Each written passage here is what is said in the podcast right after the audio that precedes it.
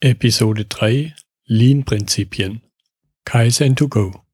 Herzlich willkommen zu dem Podcast für Lean-Interessierte, die in ihren Organisationen die kontinuierliche Verbesserung der Geschäftsprozesse und Abläufe anstreben, um Nutzen zu steigern, Ressourcenverbrauch zu reduzieren und damit Freiräume für echte Wertschöpfung zu schaffen.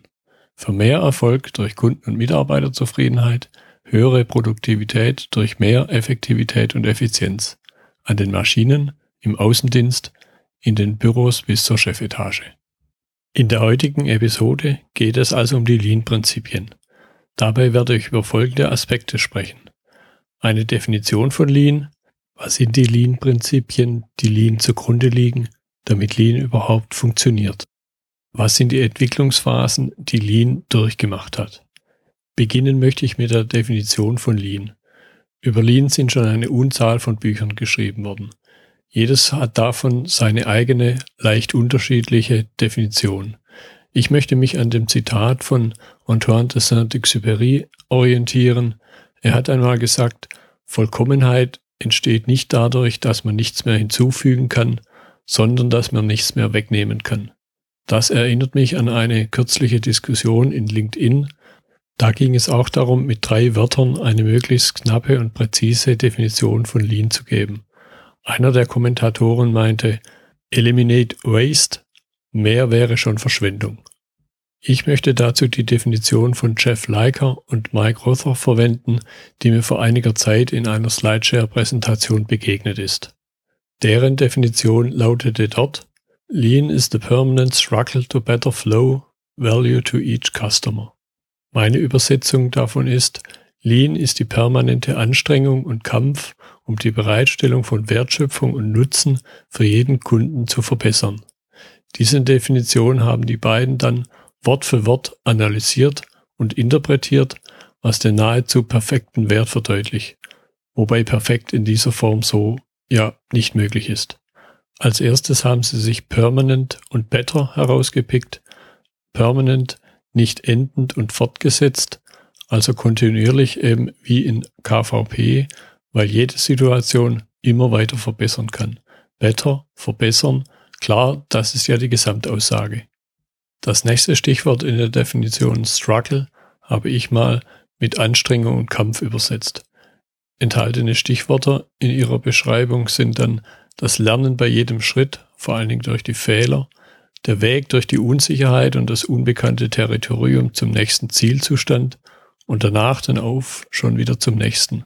Sie haben auch betont, dass es darum geht, nicht nur das zu machen, was schon bekannt ist, weil das ja die Dinge sind, die auch die Wettbewerber schon wissen.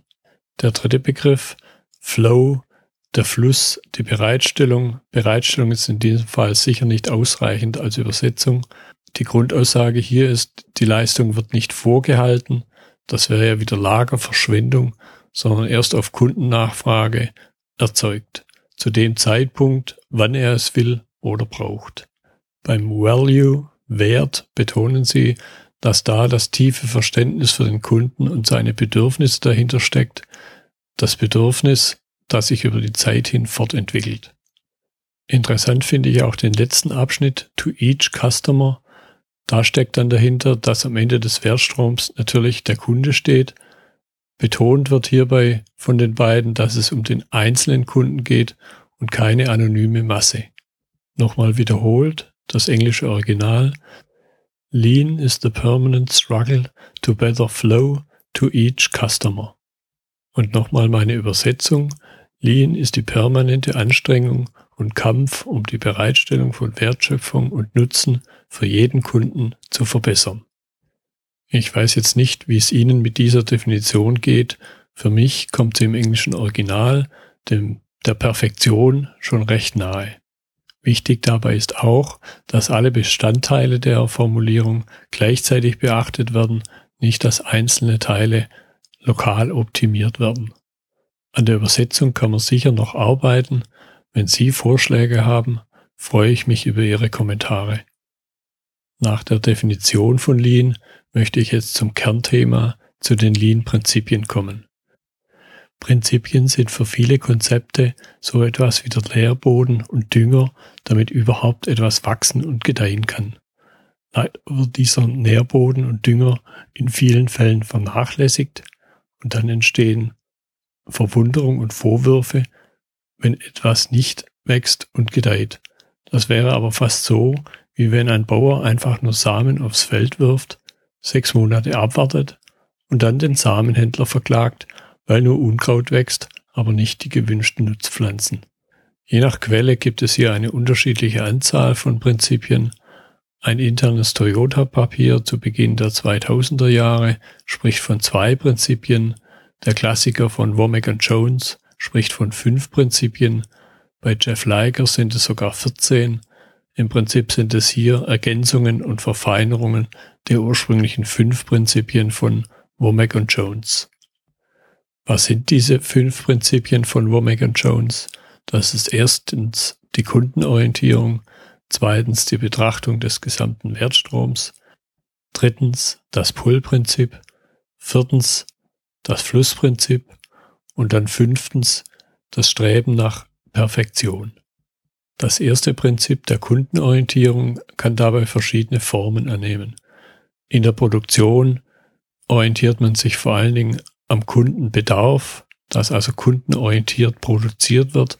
In der Produktentwicklung geht es um Leistungsmerkmale, die gefordert werden, wobei es hier wichtig ist, sich nicht nur einfach auf die Fortsche Definition von Leistungsmerkmalen, also schnellere Pferde, zu konzentrieren, von denen die Kunden gesprochen hätten, wenn er sie gefragt hätte, was sie sich denn wünschen.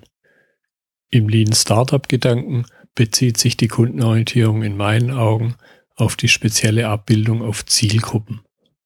Die große Gemeinsamkeit aller unterschiedlichen Formen ist die Frage danach, bezahlt der Kunde dafür, als das wichtige Merkmal innerhalb der Wertschöpfungsdefinition. Das zweite Prinzip, Pull-Prinzip, lässt sich sehr schön auf die Lean-Definition von Leica und Roder abbilden wenn es eben um die Beachtung des einzelnen Kunden, der Einzelperson und nicht der anonymen Masse der Kunden geht. Auch dieses Pull-Prinzip lässt sich dann aus der Kundenorientierung ableiten. Das dritte Prinzip, das Prinzip des Flusses, begegnet uns dann ebenfalls wieder in zwei Ausprägungen. Zwei Ausprägungen, die sich an zwei japanischen Begriffen mit kleinen Unterschieden in der Bedeutung orientieren. Haikinka der Ausgleich in der Produktion, das Einebnen des Bedarfs und Haijunka, der One-Piece-Flow, der deutlich weitergeht wie Haikinka, in vielen Fällen aber meines Erachtens nicht genügend differenziert wird. Im fünften Prinzip nach der Perfektion streben steckt dann auch die kontinuierliche Verbesserung der beiden Ur-Toyota-Prinzipien drin. Wichtig ist dabei auch das enthaltene Bewusstsein, dass eben kein perfekter Endzustand erreicht werden kann. Es ist nur ein Streben nach Perfektion. Ein sechstes Prinzip, nämlich der Respekt für den Menschen, ist bei Womack und Jones mindestens in der Umsetzung deutlich zu kurz bekommen, obwohl es bei Toyota tief im Selbstverständnis drinsteckt. Dazu muss man sich vor allen Dingen die Firmenhistorie nach dem Zweiten Weltkrieg ansehen damals als Mitarbeiter dann als Kapital betrachtet wurden, statt nur wie heute immer noch üblich in vielen Fällen als Kostenfaktor. Zu dem Prinzip Respekt vor Menschen werden wir später nochmal kommen. Bei Jeff Liker sind es dann schon 14 Prinzipien. Vereinfacht ausgedrückt lässt sich sagen, dass es vor allen Dingen um Ergänzung und teilweise Verfeinerung der fünf Prinzipien geht. Das sind Führungsaspekte, abgeleitet aus dem sechsten Prinzip Respekt für Menschen hinzugekommen. Da sind Organisationsaspekte dazugekommen, auch Lieferantenaspekte, die konsequentere Betrachtung des Wertstroms, ebenso wie technische Aspekte bei der Umsetzung. Eine Frage, die man sich jetzt auch noch stellen kann, ist die nach den Grundlagen der Prinzipien. In meinen Augen sind die Werte der Grundlagen der Prinzipien Werte, für mich ist das das Warum, während die Prinzipien mehr das Wie darstellen. Diese grundlegenden Werte kommen in der Kundenorientierung, im Gedanken der kontinuierlichen Verbesserung und eben im Respekt für Menschen zum Ausdruck. Mit dieser Betrachtung der Lean-Prinzipien und der zugrunde liegenden Werte möchte ich zum Abschluss auf die Phasen, die die Lean-Entwicklung genommen hat, für mich sind es drei Phasen, eingehen. Diese drei Phasen lassen sich vor allen Dingen durch die Literatur, an der Literatur festmachen, dass es zum ersten in den 1990er Jahren die Literatur von Womack und Jones. Dabei war für mich eine starke Werkzeug- und Methodenorientierung erkennbar. Der Fokus war ziemlich eindeutig auf Kostenreduktion, was sich dann leider in vielen westlichen Unternehmen und Wirtschaften als klassischer Personalabbau dargestellt hat und damit eben das Lean Management auch seinen schlechten Ruf erhalten hat. Eine zweite Phase der Lean-Entwicklung hat dann in den 2000er Jahren begonnen, vor allen Dingen mit dem Buch von Jeff Leiker, Toyota Way. Hier wurden Führungsthemen ergänzt, es kam ein einheitliches, ganzheitliches Wertemodell hinzu und vor allen Dingen wurde der Mensch wiederentdeckt. An diese zweite Phase schließt sich die jetzt aktuelle dritte Phase der Lean-Entwicklung an. Das sind die 2010er Jahre, geprägt durch die Toyota Kata von Mike Rother. Hier liegt der Fokus auf der Verbesserungsroutine, viele praktische Anteile. Diese praktischen Anteile trotz und gerade in Kombination mit von ihm geprägten wissenschaftlichen Experimenten innerhalb der Verbesserungsbestrebungen. Bei wissenschaftlichen Experimenten sollte man aber nicht von, an klassische wissenschaftliche Versuche denken, sondern eben eher eine vergleichbare Vorgehensweise von Versuch und Irrtum. Diese drei genannten Phasen umfassen also etwa 30 Jahre. Natürlich ist das Unternehmen Toyota und damit deren Prinzipien deutlich älter.